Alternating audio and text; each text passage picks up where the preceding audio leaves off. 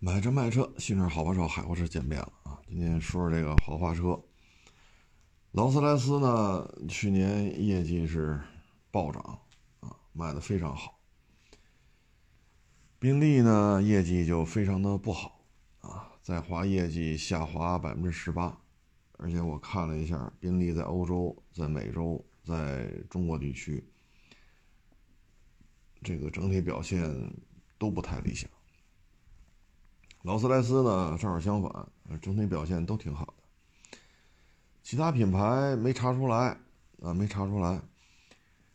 嗯，因为这种超豪华车嘛，总共也卖不了多少辆啊。这属于三年不开张，开张吃三年啊。但是这话有点夸张了啊，人家每年都卖个几千辆啊。现在宾利。主要的问题呢，就是豪不上去，啊，降下来又不行，这是宾利最大的问题，啊，你像这天越，跟奔驰 G 六三，这都说不好谁便宜谁贵了，那这本身就是一个品牌的伤害。你像仰望 U 八、坦克七百，啊，一个卖的一百零几，一个卖的七十万。其实它的目的都是要拔高品牌形象，走量的呢，可能还是哈弗 H 十六啊、坦克三百啊、呃大狗啊啊，或者说比亚迪秦啊、唐啊、汉、宋啊、元，但是它必须拔高品牌形象。可是对于宾利啊这样的企业来讲，它没有什么太走量的，因为拢共就卖几千辆，所以品牌必须端着。可是现在轿车啊，那叫什么大飞驰，卖不动，价格很便宜了。天越价格也不贵，啊，所以现在豪啊这个属性一旦减弱，那顶级富豪们自然也就不愿意买这车了。啊，也不像库里南，一说六七百万、七八百万，这跟 G 六三。跟那 Uros 这是拉开差距的，啊，它有它的价格区间，那自然有这个价位对应的富豪愿意来消费。现在宾利呢，蓦然回首，就这几年吧，一直价格往下，啊，我记不清是哪年了，就那天越四点零改三点零吧，好像是新车降了一百，啊。同行手里有接那玩意儿的，好像是四点零改三点零啊，我记不太清楚。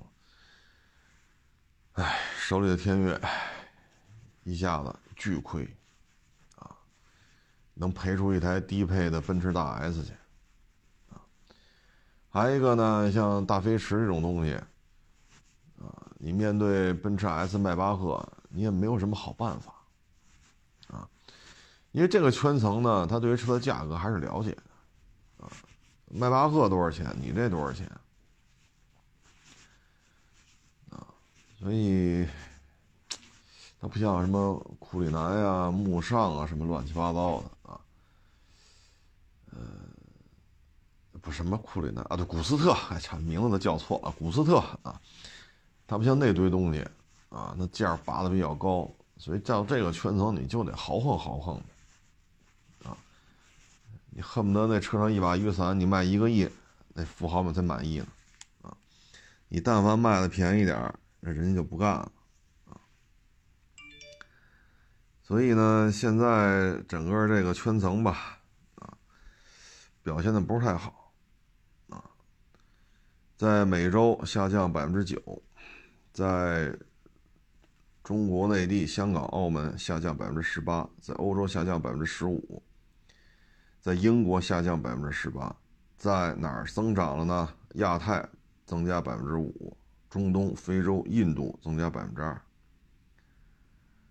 全球销量二二年一万五千一百七十四，二三年一万三千五百六，全球销量下滑百分之十一。这就是宾利的业绩，啊，不是太理想，啊，嗯。国内呢，整体状态吧，就这个车，呃，慕尚现在停产了，天越不如库里南，而且呢，嗯，整体看吧，啊，它这个也也干不过这个迈巴赫啊，因为迈巴赫卖的卖的相当不错，啊，卖的相当不错，所以对于宾利来讲，你就得往上拔，不往上拔，那肯定不行，啊，肯定不行。嗯，所以我觉得，嗯，咱们这车将来呢，可能就是天越啊，出一个再大的、更大的啊，尺寸上一定要有霸气啊。现在这个天越呀，还是显小啊，还是显小。个人觉得。这可能大众在途锐、Q7 啊、Uros 在这底盘上可能过于纠结了吧？现在这些东西，如果你不尽早做到位，那宾利有可能会进一步下滑啊！你现在国内库里南和天越这已经岔开了啊，这已经是岔开了。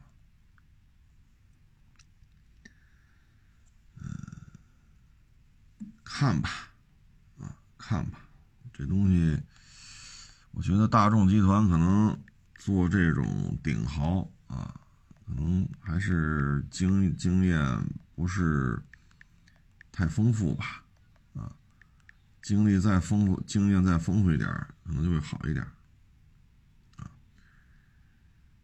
现在它也没什么太多的车型，啊，所以我觉得就是，嗯。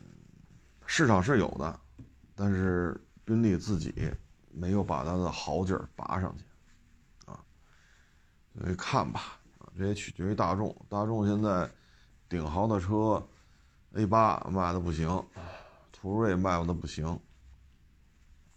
啊，Q 七 Q 八卖的也不行，啊，兰博基尼的 Urus 在国内也没查到销量，所以大众呢旗下的品牌很多。怎么着得十个八个的啊？他现在你说卡宴、Q 七、Q 八、途锐、Uros，在这基础上还要再做大。你看 GLS、叉七啊，但是现在呢，Q 七明显偏小了。我们之前就说过这问题，奥迪缺一个更大的车啊，更大的车。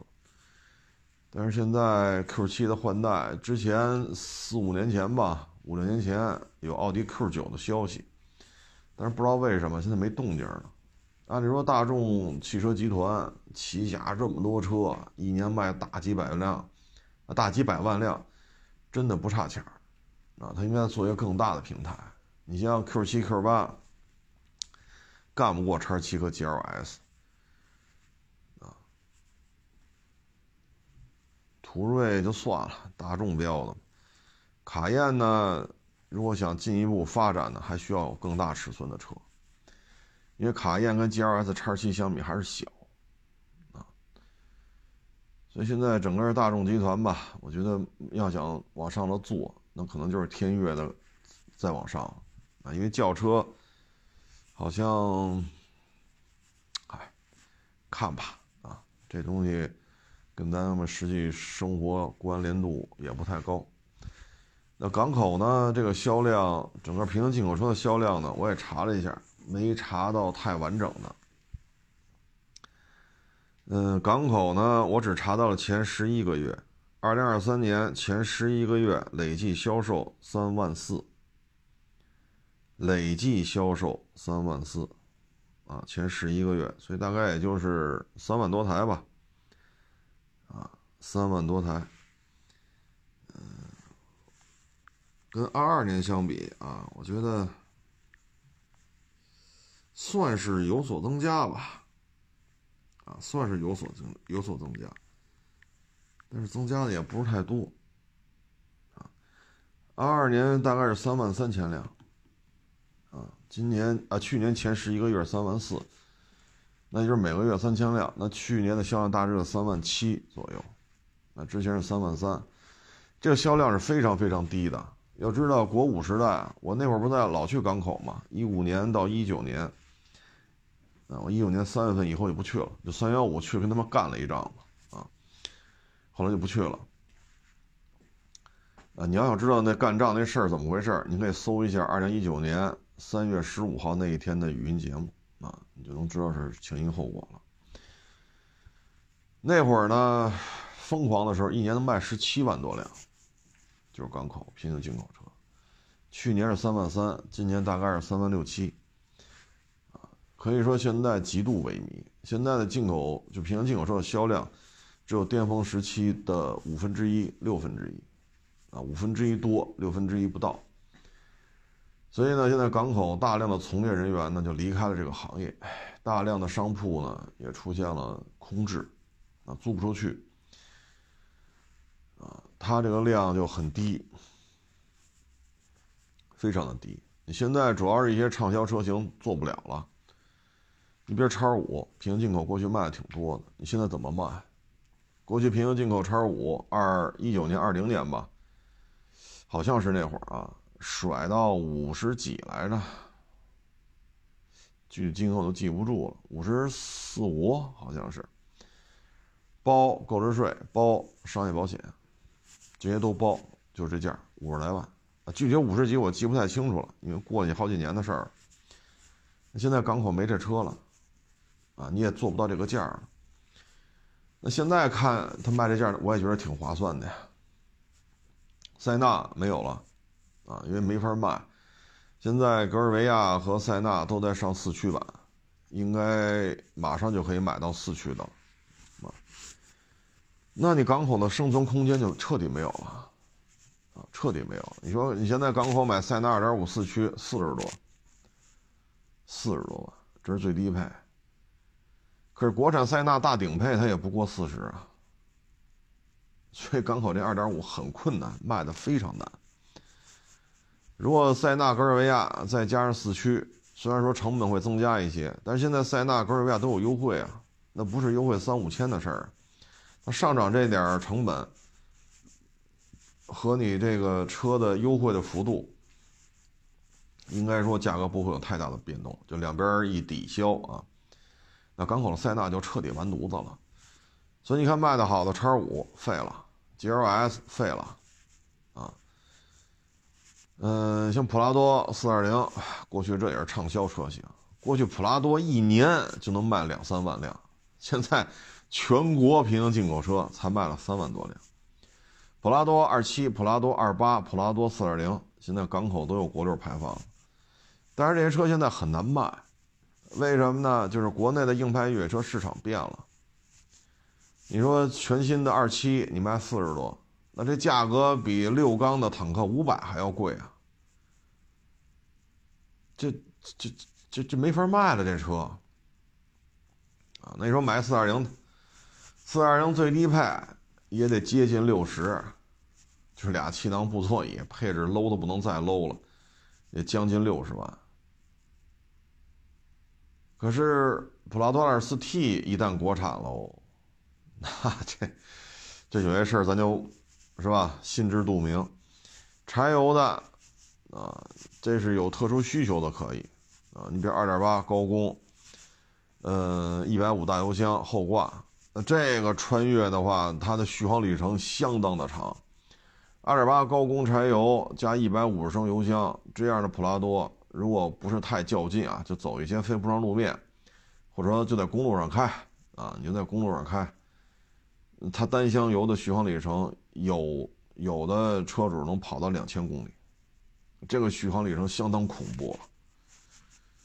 嗯，即使越野现在油耗增加了，爬来爬去的。好家伙，这续航里程也要做到一千多一千多公里。这个对于有特殊需求的人来讲，这个车还是非常非常有特点的。这车现在也便宜，五十多，啊，二点八高功，比原来我开那三二零柴油的又先进了一代，啊，所以这个，但是在绝对的价格面前，这事儿也不好办的，啊，你比如说我买这车。啊，那假如说坦克，呃，不是，是哈弗 H 五，假如说它出 2.4T，配双油箱，那车就十几万，你这五十多，所以有些时候不好聊这事儿啊。唉，包括福特烈马啊，普拉多 2.4T，所以港口这些车现在很难卖。陆巡呢是销冠，自打上市就可以正式上牌以来啊，这几个月一直是港口的销冠，一直是销冠。啊这个毋庸置疑，LC 三百啊，但是这个车呢，它比较麻烦的在于，普拉多 2.4T 有可能会冲击到它的订单，G 叉五五零的 2.4T 七十七万八，那所谓的越野版七十九万八，这个对于 LC 三百来讲也是有冲击感的，因为底盘是一个，都二八五零。配置那差太多了，你即即使七十七万八的 G 叉五五零 2.4T，烫定、动定、烫爪、三六零透明底盘，一大堆气囊，原厂的皮椅，而且低配还是六座版，对吧？各种科技类配置，各种安全。你再看港口那八十小几万的 3.5T，有个啥？四气囊、布座椅，还有个啥？卖点就是那六缸机了，但是。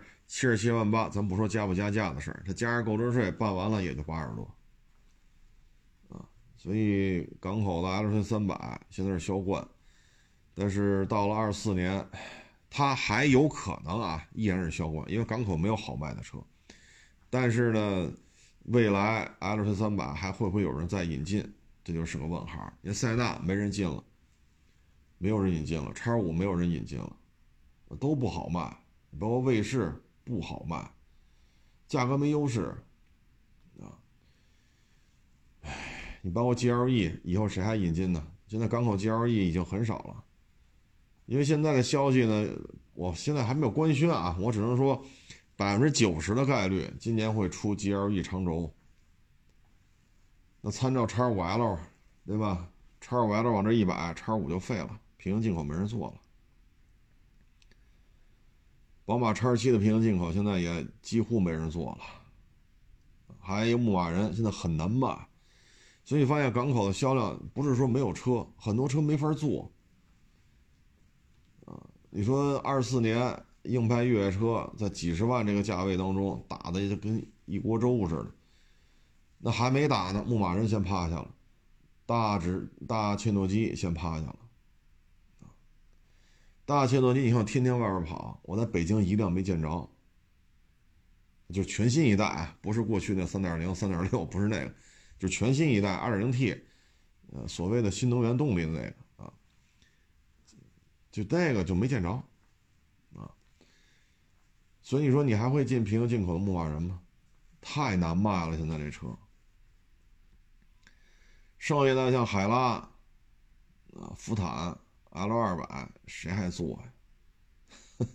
多难卖啊！我操！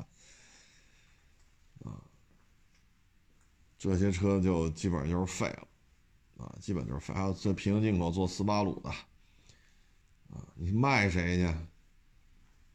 卖谁去？啊，所以现在港口还能走点量的不多了，啊，真的是不多了。嗯，很多车型没法做了。你像途乐，虽然说现在又弄进国六 B 的，但是真卖不动啊！不像一五年、一六年途乐满天飞的时候。帕杰罗 V 九三不是有一批国六的吗？好家伙，包牌三十小几。那你跟 HiForT 的坦克五百去比去，哎，也甭比了，拉开车门一看你就知道了，这不是一时代的产品。所以现在港口的萎靡不振吧，就跟这个错综复杂的因素啊，你梳理一遍就发现很难做，真的很难做。港里边爱咋卖咋卖的，可能就是吉姆尼啊，一点五自吸四 AT，好家伙，二十五六万就这自动挡的，爱买不买，就这样，二十五六、二十六七，大概在这之间波动。啊价格很坚挺，啊，真是有情怀，啊，你不用说啊，坦克三百才多少钱呢？这个那加点钱就坦克四百还不，你不用说这些，没有用，啊。所以港口呢出现了快速萎缩。现在卖的好的，一个是 GLS，一个就是阿尔 t 三百，剩下的都不好卖。那这些车呢，到二四年也会遇到比较大的冲击，啊，所以。港口何去何从？这我也很难去判断。唉，像港口有的大本家都开始倒腾 B 勾九零了，啊，你就知道这里边玩平行进口有多难，啊，一做 B 勾九零做好几百辆，啊，所以港口未来的发展呢，我是看低一线的，有诚信经营的。有讲信用的，也有一些稀奇古怪的车，但是它没有量了，啊，它没有量了。现在一说啊，港口的霸王龙，恨不得比美国本土的库存都多，啊，现在港口呢，就是有钱的人很多，啊，我得干点什么，一说这好卖，呼啦都去进去；一说那好卖，呼啦都去进。凡是等一等的，进货的时候等一等的，基本上都规避了风险，啊，你像二零年、二一年、二二年，拼了命的去进 L 七三百的，都是血亏，血亏，一台车赔个一二十、二三十，很正常，啊，很正常。那你等到国六 B 这事儿搞定了，再去运作。你可能就会规避掉很多风险，唉，不好弄啊！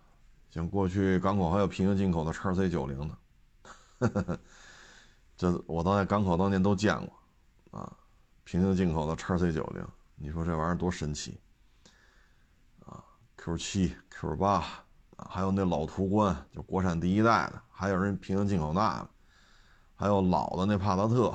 啊，一六年、一七年的时候，但它是二点五的五缸机，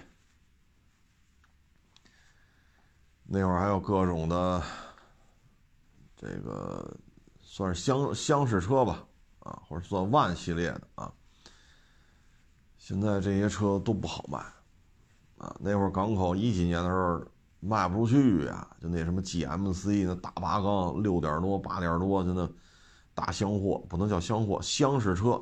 或者叫万啊，大沙发、大茶几、大液晶电视、传真机，一聊五折！那会儿，哎，反正现在一说，都是往事如烟了啊。所以港口将来不太好做，可能能留下来的都是有资金实力、跟海外交易很讲信用的。港口讲信用的不能说没有，但不讲信用的。也有，啊，你比如说我，假如说啊，我作为二级，我这有客户，比如说订你那什么车，什么什么车，那行，你说说还马上到岗了，后续有一堆手续，可能需要时间，那行，我先交定金，一台车交十万，现在签好了啊，一台车一百万，我订十台，我给你一百万定金，这不就齐了吗？好，假如说一个半月之后，这车报出来了。但是港口这车都卖一百一了，那这时候本家说了，要么一百一，要么就拉吹。可这是定金呐，定金不退，你要不卖给我，不按一百万卖我，你得双倍返，没那个，在港口就不论你这个。可是二级是收了消费者的定定金啊，所以港口有什么信用啊？这种事儿比比皆是，但是呢，这车假如说一百啊，过了一个月也好，俩月也好，仨月也好，库嚓，这车降到九十了，那这时候你说我不定了，那不行，必须一百万买走，你不买，定金不退。所以说大本家这个玩法呀，唉，当然不是说全部都这样，就有有有一有一小部分就这么干，唉。所以你说有什么信用？这里边还没牵扯到消费者呢啊，这说的就是本家和二级或者本家和经销商，就已经扯不扯不清理理不清了啊。所以呢，综合来看吧，二零二三年劳斯卖的比宾利好，不是没有富豪，而是富豪们看不上这便宜的。所以宾利全球几乎都在下滑，这跟宾利自身产品线，包括大众集团在途锐、卡宴、Q 八、Urus 在这个平台上再开发一个大型越野车平台，跟他这个事儿没做到位有关系，啊，有关系。嗯，法拉利、兰博基尼没查到，没查到也没法聊。平行进口呢就是这样了，啊，辉煌不在了。已经很难再回到过去了。那有些网友说，它销量低，买不好做。可是我们看二手车交易量是挺大的呀。嗨，二手车交易量大呀，不代表挣钱。去年三月份，老听众去年二月份应该还都有印象。二月底的时候，我一直在说不要抢车源，不要抢车源。大家有印象吗？二零二三年二月底，三月初。我在节目里说了好几回，不要抢车源，车源有的是。结果三月份，价格战，啊，那会儿不是三万多，好家伙，非要加五千抢，跟我们这抢车源，车主都惊了。我这车三万多，我就要三万多，你能加五千？车主都觉得是个骗子，车主都害怕了。您知道吗？我说这车咱能挣五千吗？三三万多的车加五千块钱抢，好家伙！然后赔赔成什么样了？交易量是高，百分之九十以上都在亏损，这就是现状。再加上游戏规则变了，尤其是北京的一些大型车行，啊，这里边的苦，这里边的难，我就不能在这儿说了。哎。所以，交易量上升，亏损额增加的比交易量增加的还要多。平行进口呢，是真是完了，那辉煌不在了，最后可能也就剩下这一小撮诚信、资金啊、战略判断比较专业的还能留下来，剩下的就废了。你过去港口十万人。你一年卖十六七万、十七八万，十万人从从业者，你现在呢，三万多辆，二二年是三万三，二三年没查到，但是大概是在三万七左右。装饰城怎么活？物流公司怎么活？你这量一下缩了这么多，对吧？大家我不知道去没去过港口，我在港口去过若干个装饰城，那车间里边一个大。就跟一个足球场面积差不多，室内的啊一大车间，就跟一个足球场标准足球场差不多，全是车。哎呦我去！把车送到改装都找不着哪辆是自己的，那一片，哎呦喂！一个标准足球场室内的就那么大，好几个。但是你伴随的是十五六万、十七八万的年销量啊。但是现在只有三万多，只有三万多，啊，所以很多生态产业链分崩离析，就跟我们这儿亚市，一几年的时候，几个老大姐背着一木头箱子，擦皮鞋，擦皮鞋，擦一双皮鞋几块钱，就挣这钱，人能在我们这儿租房子，每月还能攒点钱。年底还能拿上五位数的存款回家，这个景象我已经有三年没见到了。这波人都走了，因为商户啊缩水缩的厉害啊。你包括我们这卖盒饭的都没了，为什么呀？吃不起。你能想象吗？展厅里放着上千万的车，居然开始带饭吃。十五、十六，就这么一份盒饭都吃不起了。我这么说谁信呢？谁信呢？但他就是这个现状啊，二零二零年四五月份一开市，盒饭一天能卖个五百份、六百份。到关门的时候，一天就卖个三十份、二十份，挣这点钱都不够给厨子开工资的。这现在就是买卖，就是各行各业啊。你要看交易量，那一片向好，蒸蒸日上，红红火火，大吉大利。等你上市场里一看，哎呦我去，空摊位这么多，空的门脸房这么多，对吧？昨天咱还说呢，花乡又出了二百多个车位，差不多二十间吧，十八九间，二十一二间吧，铺面房。其实我说的挣那差价我都说少了，具体金额我也不在这说了啊，因为那是过去的事儿，啊，没戏了。啊，有很多东西恢复恢复不到过去了。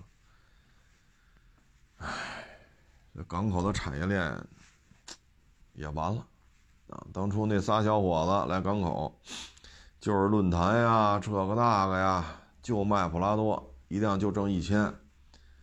好家伙，哥仨来了之后，一个月多少能能做他妈一百多辆？你说仨人？一百多辆，一辆挣一千，这个一个月就十几万，十几万呢？这车对吧？铁轮、布座椅，啊，黑后视镜壳子、没踏板，你不得改装吗？对吧？换宽胎、铝圈、踏板、三六零、真皮、电动调节、烫腚、后排电视、氙灯。黑后视镜壳子换成车身同色，再上贴花、上行李架，你这么一改，不得几万吗？那你每个月光这改装的这种流水就能做到好几百万，这都是钱。人家小哥仨就通过这个，那真是发了，买了房了，就在天津买了房，不是回老家县城买房的。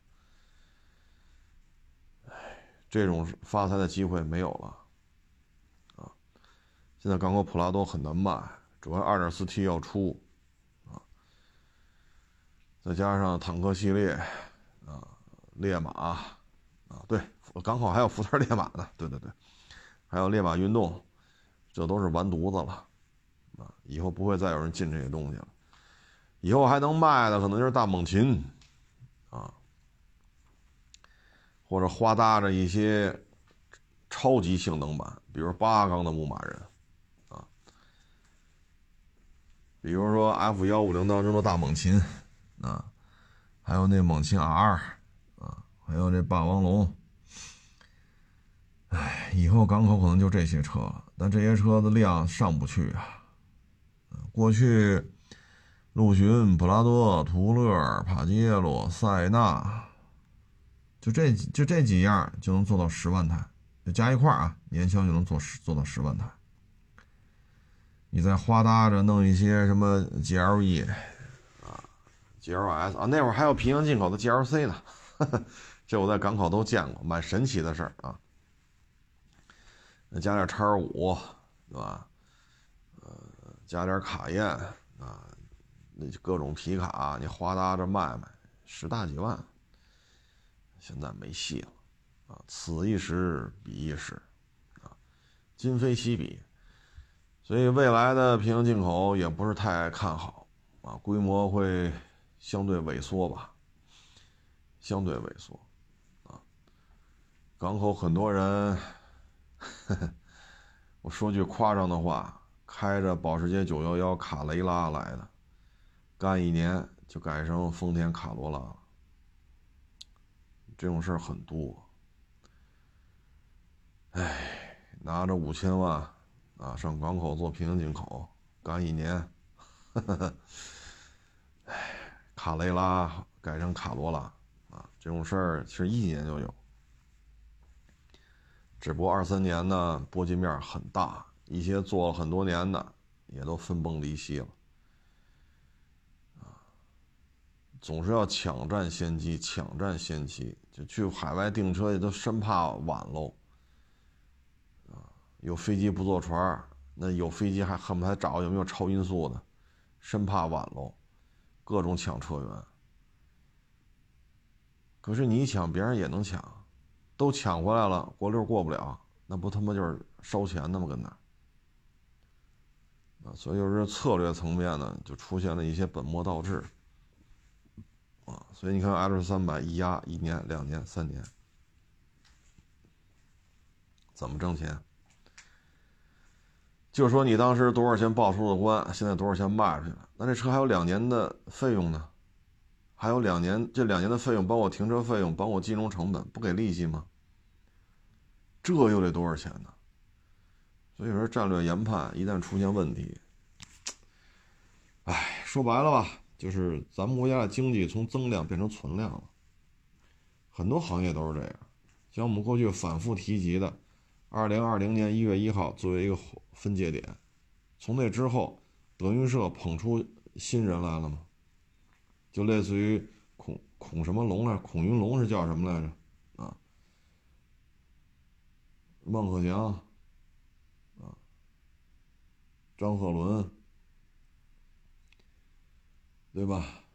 咱就别说岳云鹏了，这这腕儿更大。就是二零二零年一月一号捧出过谁？包括二人转，啊，东北的这个传媒集团，二零二零年一月一号之后捧出过谁？你说文松、宋晓峰、宋小宝、杨树林、田娃，就这些都是成名已久。你看，他们是有丰富的渠道、丰富的经验、资金、财力、人力、人脉，什么都不缺。捧出过谁？已经是缩量了。红了就红了，师傅捧你，你红了就红了；不捧你，你就认栽吧，没有办法了，对吧？你说德云社不具代表性，那东北的二人转集团呢？你包括陕西那个青曲。向着新势力成名了就成名了，这四年就没出来过人，没出来过新人，对吧？这就是缩量经济了。你包括所有的 A P P，我们打开手机，就是如雷贯耳的这些 A P P，哪个是二零二零年一月一号之后成名的？你说微信、微博、大众点评、高德地图、美图秀秀、抖音。快手、头条，啊，懂车帝，这哪个是二零二零年一月一号之后才创建的？所以你会发现，各行各业都是走存量了，甚至于缩量，平行进口就非常明显，很痛苦，很痛苦。我在港口的时候，像一五年、一六年，从那个。四五都谈不上城市吧，乡里边、县里边来的，咱没有歧视谁的意思啊。那那女同志哈，这丰田、本田分不清楚呢，就这水平，天天看这个叫普拉多，这个才是陆巡哦，标一样，车不一样，不一样在哪儿呢？好家伙，看着车还给他他自言自语说这个呢，这水平可以吧？过一年。钱挣着了，跟老板一聊，这一年就过了一年，再再去，不跟老板坐那聊天吗？我说那女的还在吗？在呢，卖挺好的，卖挺好的，一百多辆车这一年，那挣着了，小几十万是有了。第二年买房了，你说港口滨海新区那房价没有北京贵，那也没说几千块钱一平啊，一几年的时候。一五一六一七一八也得一两万一平啊，买房了，厉害吧？你不服？人买房了，这就是增量经济，他给了很多人机会，抓住了就抓住了。我像那会儿在港口吃饭，有那小女孩嘴甜漂亮，会聊天好一聊，沈阳一趟，北京一趟，天津一趟。一吃饭就聊，还哪买去？上海还是哪儿买去？挣钱呀，对吧？挣钱呀。那港口还有大量考斯特呢，改装完了卖，那利润更高。现在没有了，没有了，时代不一样了。港口是一个非常明显的一个缩影。有些呢就是经营模式的问题，像四 S 店一个接一个的崩，这主要是厂家拼了命的压库，资金回笼不了，卖新车全是亏损，巨亏。你怎么弄？你像五月份停产的时候，一点五四缸，最低配的威驰自动挡还得七万七八呢，到去年十一月份，一点五三缸的雷凌自动挡最低配六万多。那你怎么比？这雷凌也比威驰大吧？虽然说少一个缸，气囊还多呢，六个气囊是八六个吧？威驰就俩，那多出那几个气囊不是钱儿啊？L 二智能驾驶不是钱儿啊？对吗？再说车它毕竟是大了一圈啊，你总不能说雷凌比威驰排那个排量没没小，少一缸，车身尺寸小。不能这么聊吧？那威驰比雷凌小啊！所以这么卖，经销商进的越多，死的越快。在这种情况之下，扛不住了，再加上房租这个那个人工，这基本上就把四 S 店拖死了。你包括摩托车也是这样，崩一个一家一家的崩，怎么那么多库存车呀？那不就是崩了吗？你进了一百台摩托，卖了一年还剩三十台，那按理说可以了呀。那好，我是卖了七十台摩托，我他妈进价五万，厂家让卖五万三，好，我进了一百台，花了五百万，然后卖五万三，一台车能一百台能挣，对吧？一台挣三千，我一百台能挣三十万。库嚓打价格战，厂家说了五万三，这车官降一万，四万三。哎呦我去！这那谁给我补这钱呢？我五万进的，你让卖四万三，那没人管，你死不死跟我没关系。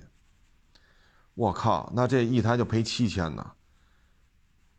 那这时候好，又上半年降一万，下半年又扛不住了，他又出新款了，三万九千九百九十九。然后 ABS 啊、减震呀、轮胎啊、彩屏又升级了，那你这四万三卖不出去了。改了之后只卖三万九千九百九，那你这只能卖了三万五。可是我他妈五万进的呀，那这么卖卖出七十台，你说赔成什么样啊？没人管，你死不死跟别人没关系，爱死不死。所以为什么摩托车也崩了，四 S 店也崩了？大致啊，不不简单说，我这个例子不见得很严谨啊。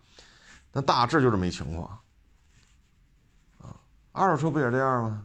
你看我三月份收那个楼兰，我收的时候新车优惠四万多，过他妈三天买楼兰送轩逸，哎呦我去，说没指标，我要不了这轩逸，那给你降七万五，楼兰的价格给你降七万五，我靠，三天呀，那你说三月份过完不就完了吗？我等着，那你等着吧。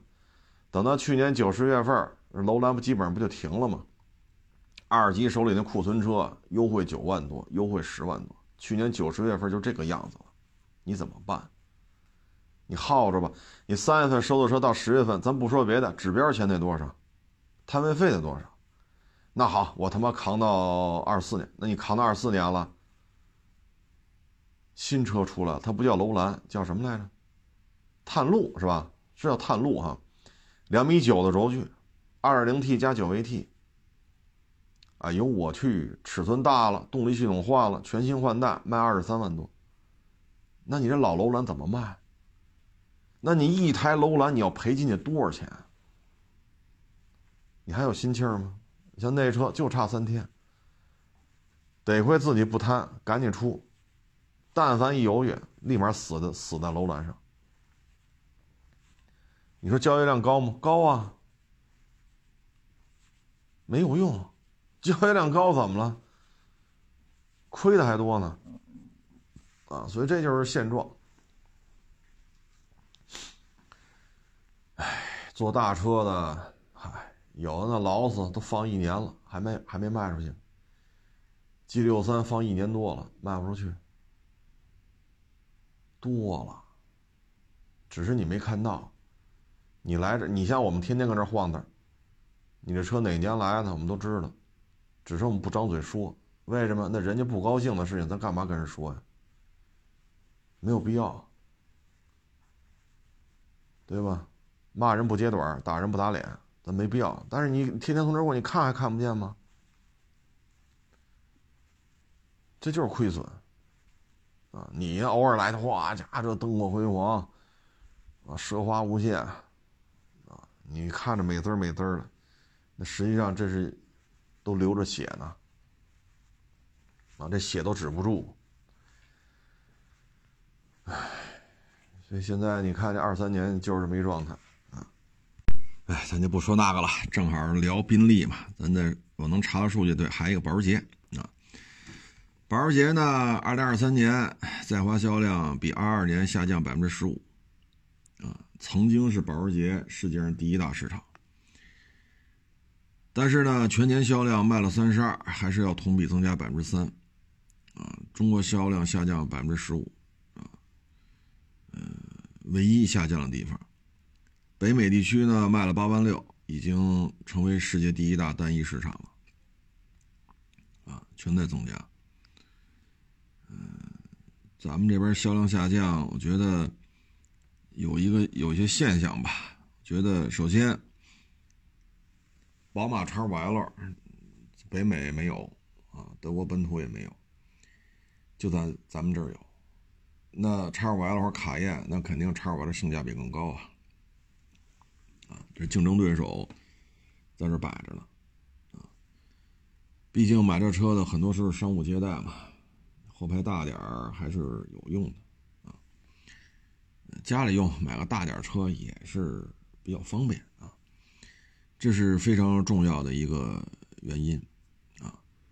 第二个呢，就是二三年吧，保时捷的这个，比如说电动方向盘这个问题啊，包括其他的一些各种这个那个吧啊，导致了这个品牌形象啊。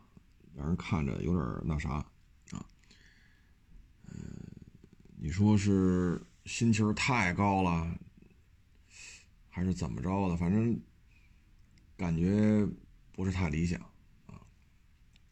尤其是手动电、手动调节方向盘和电动调节方向盘，尤其这事儿闹得比较大啊。再加上过去吧，在增量经济的时候，你可以玩。说轮毂中间那个徽章，就是保时捷那个那个车标啊，你看什么炫彩的这个那个，这要加钱。安全带要什么色的加钱，啊，这个加钱那个加钱。你在增量经济的时候这么玩显得特别有面子。但是现在是存量经济，甚至于缩量经济，这套玩法不太认了，啊，所以这种销售策略呢不太感冒。啊，嗯再一个就是刚才说的口碑的问题，就因为手动方向盘和电动方向盘，啊，再加上叉五 L 这些竞品车型吧，它卡宴受到冲击比较大，啊，主要是卡宴受到冲击比较大。马看呢，主要原因呢就是不换代，一四年就这样，二四年还这样，这马看实在是没法卖了。这车现在，奥迪 Q 五 L 一八年国内上市。这都二四年了，那车都快换代了，咱这马看还搁那卖。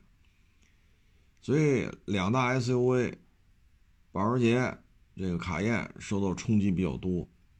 那今年你更难受，因为 GLE 长轴百分之九十的概率要国产。那你卡宴怎么去对抗？左手叉五 L，右手 GLE 杠 L，这卡宴很难受啊。那马看竞争对手就更多了。而且车型太老了，你说九幺幺这玩意儿不当吃不当喝啊！你看最近，我我昨天前天我发一个微博，宝马 M 二四零和 B R Z 这裸车价都差不多了，一个三点零六缸，一个二点四四缸，宝马 M 二四零这这三十来万，跟 B R Z 差不了几万块钱，不好卖。现在像这种不当吃不当喝的小钢炮，没有一个好卖的。你包括九幺幺，包括法拉利，包括兰博基尼，哪个好卖？所以他这车呢，现在，哎，过去九幺幺一加十五、十八、二十，就这么加，你认了，你愿意加加了，等着去。仨月、半年才能提车，现在现货供应，优惠十五、十八都这了。你今儿要吗？今儿要交全款，送你隐形车衣，给你加一箱油。形势变了，然后就是那些小跑啊，小跑呢，现在，嗯，可能啊，科技、智能啊这方面有点落后了。可能类似的产品还有像，也造车造车新势力，可能也推出一些跑得快的车，咱们比不了，啊，所以你像它这小跑现在，当然了，造车新势力它很少出两门小跑的，但是加速比你快啊，颜值比你高啊，甚至于咱们就可以理解为帕拉梅拉在国内有十几个近亲，你说这怎么弄这个啊？帕美呢？这种车商务接待不太适合，只能卖给这半大小子、半大姑娘、小姑娘、小小子开。啊，可是小姑娘、小小子各个圈层的消费都在降级。刚才说了，M 二四零、B 二 Z，包括思域 Type R，原来加六万、加八万，现在优惠好几万。原来包牌过五十，现在包牌，哎呀，也就四十这一块了吧。小姑娘、小小子。嘚瑟的这些车型，几十万的啊，都很难卖。包括 AMG A 三五，什么 GLB 的 AMG 等等等，全都有优惠，不好卖。这小跑也不好卖啊，造成新势力冲击，消费下行啊，这跟刚才说的劳斯不一样啊，那玩意儿是顶豪，咱这就是中产，中产偏上啊，受到冲击是很大的。帕拉梅拉呢，就是商务接待，不肯定不能开这个，啊，肯定不能开这个，这商务接待不太合适。虽然说也挺老长的，但后排空间、后排舒适度，那还不如弄个 A 六呢，还不如弄个宝马五、奔驰 E 呢，纯个性化产品，啊，所以整个来看吧，国内的这种多种多样的原因吧，消费降级，中产受到冲击比较大，呃，精品车型越来越多啊，然后那什么。口碑的问题，有些车型款型老化的问题，所以保时捷在国内卖的也不太好，怎么说呢？它呢，其实应该再出一个更大的版本，啊，更大的版本，比如说像刚才说的，天悦现在干不过库里南，啊，天悦需要更大的版本，啊，咱们这个。嗯，因为这大众集团统一规划嘛，途锐怎么办？卡宴怎么办？Q7 怎么办？Urus 怎么办？这只能是统一搞一个更大的平台，所以卡宴也无能为力。如果 GLE 长州也国产了，那卡宴的竞争对手让他没有办法去应对啊。现在呢，保时捷的消费画像呢是购买人群三十来岁，女性客户比例百分之五十。那智能化跟不上，款型想把看，款型不占优，一个电动方向盘都搞不定，你这玩意儿你说怎么聊去？对吧？女性消费者不就有导航吗？有三六零吗？啊，有主动刹车吗？有电动方向盘吗？有烫定吗？烫爪，化妆镜大不大呀？这就是他们的提出一些问题。你做到了就 OK，但现在连电动方向盘都做不到，你说这事咋整？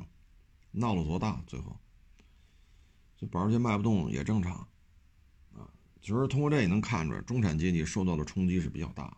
就过去这四年，你像我们之前说干餐饮，不就是这帮中产吗？你说月薪三千，你会说五十万加盟烧饼夹肉？月薪三千的时候不操这心，因为拿不出这钱了。说买库里南的会干这个吗？啊，我开库里南啊，比如八百万包牌，你让我加盟五十万弄烧饼夹肉，那算了吧。人家没这兴趣，啊，所以就是中产手里有点钱，啊，有个三五百个、一两百个，对吧？原来的工作降薪了，或者说公司没了啊，裁员了，心有不甘啊，觉得自己什么级别啊，什么什么总监呀，什么这那，我什么不懂啊？我五百强企业出来的，我什么不明白呀？您是那个大的产业链当中的一环而已，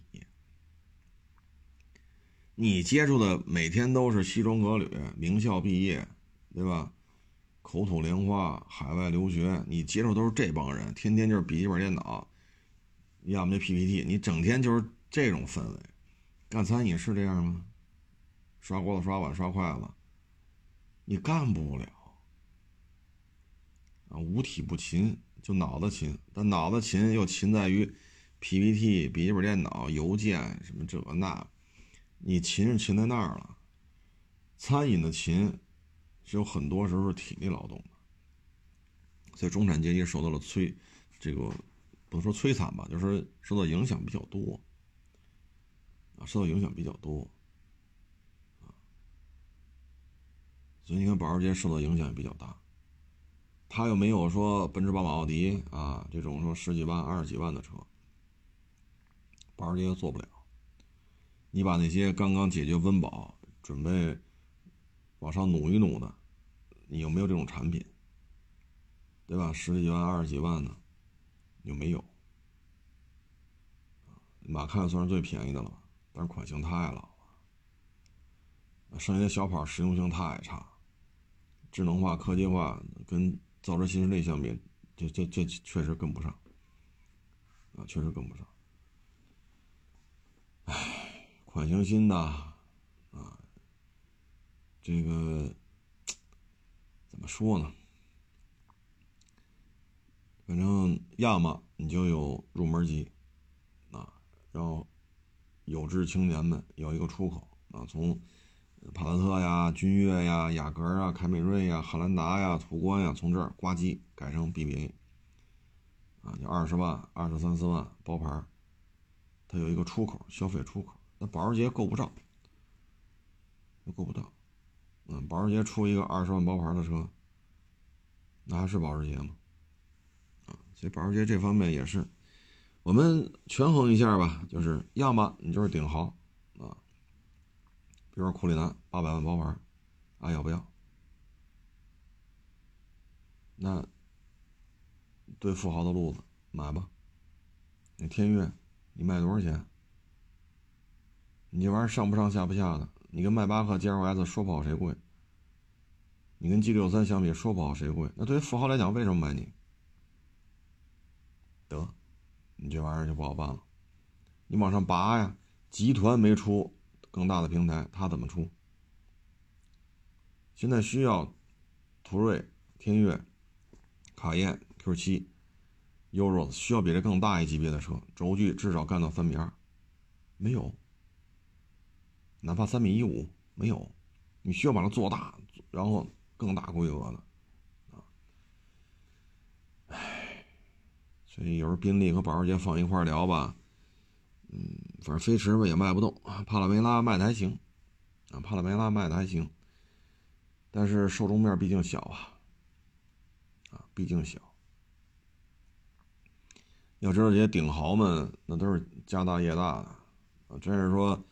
做点小买卖是吧？家境不错啊，花个三五十万、七八十万，买个小钢炮啊啊之类的，他们受的冲击是很明显的啊。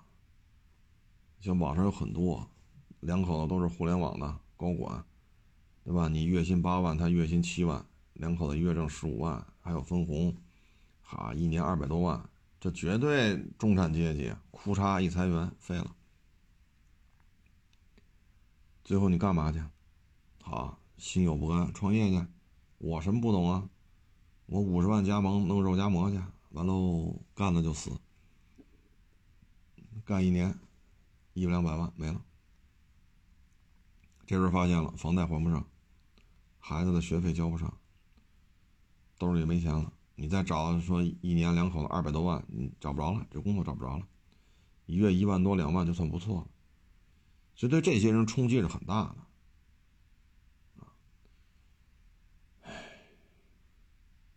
所以你看天悦也好，飞驰也好，保时捷也好，啊，基本上就是这么一状态。要么你就走入门级，给这些半大小子、半大姑娘好显摆的，给他一出口，二十万包牌 BBA，二十五万包牌 BBA，三十万包牌 BBA，你会发现 BBA 在国内这种产品极其的丰富，极其的丰富。保时捷不行啊，他不能做这个。下下不来，上上不去，同价位竞争车型特别多，尤其帕拉梅拉，原来看着多美啊，但你会发现现在自主品牌跟帕拉梅拉特别像的车至少十款，审美疲劳了，审美疲劳了，这就是国内目前的现状吧，啊，宾利、保时捷卖的都不咋地，平行进口也是。当然了，肯定比去年强啊！今年大概啊，二三年大概三万七千辆，比二二年三万三要多。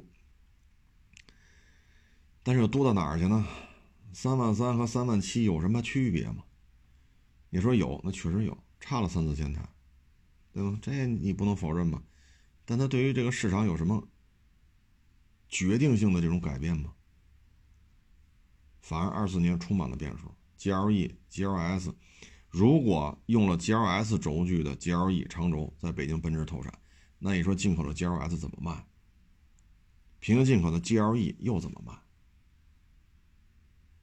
？2.4T 的普拉多，假如说卖了四十大五十多，包括七十七万八的 G 叉五五零，那对于港口 LC 三百来讲更难做，很难做。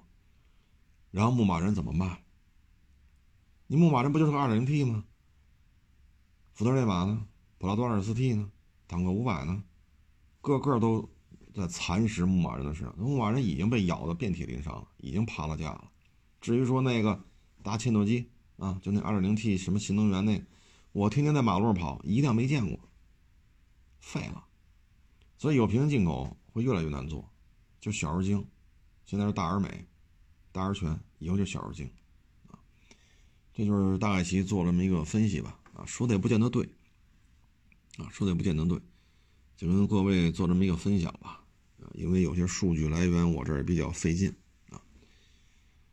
成了，谢谢大家支持，谢谢大家捧场，欢迎关注新浪微博海阔试车手。